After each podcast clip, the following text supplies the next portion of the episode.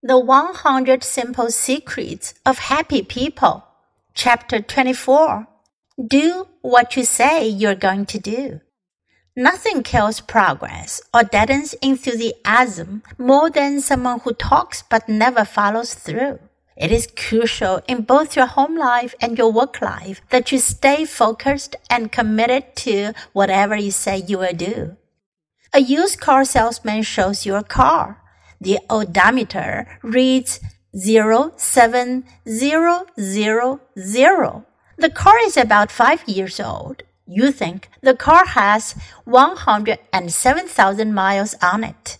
But the used car salesman says that it really has just 7,000 miles. It was owned by a little old lady and she hardly ever drove it.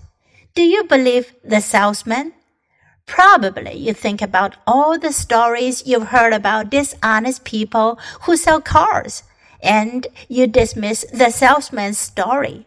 Used car salesmen lack a fundamental necessity for positive communication, credibility. We need to believe people tell the truth if we're going to interact with them, listen to them, trust them.